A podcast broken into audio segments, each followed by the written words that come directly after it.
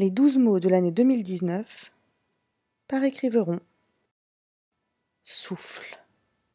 Un mot simple, mais aux évocations infinies. Qu'évoque-t-il pour vous, ce mot?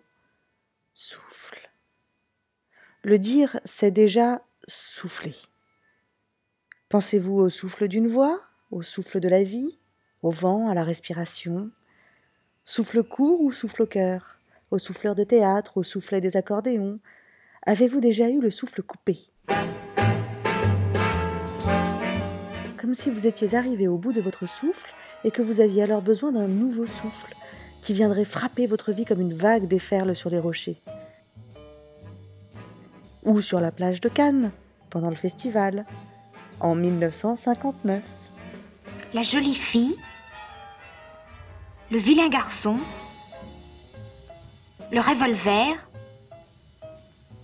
le gentil monsieur, la méchante femme.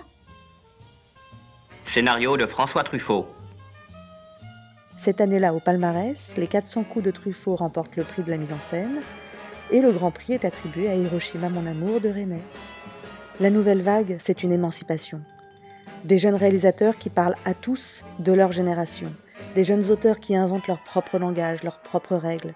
D'un point de vue formel, c'est une véritable révolution. Pour le critique André Labarthe, la nouvelle vague n'existe pas, mais ces films bouleversent le cinéma. Avec le recul, cette vague annonçait un bouleversement bien plus important. Quand les artistes révolutionnent leur art, un changement de société n'est jamais loin. À peine dix ans plus tard, aux quatre coins de la Terre, la jeunesse impose sa liberté à un monde qui était sans doute à bout de souffle.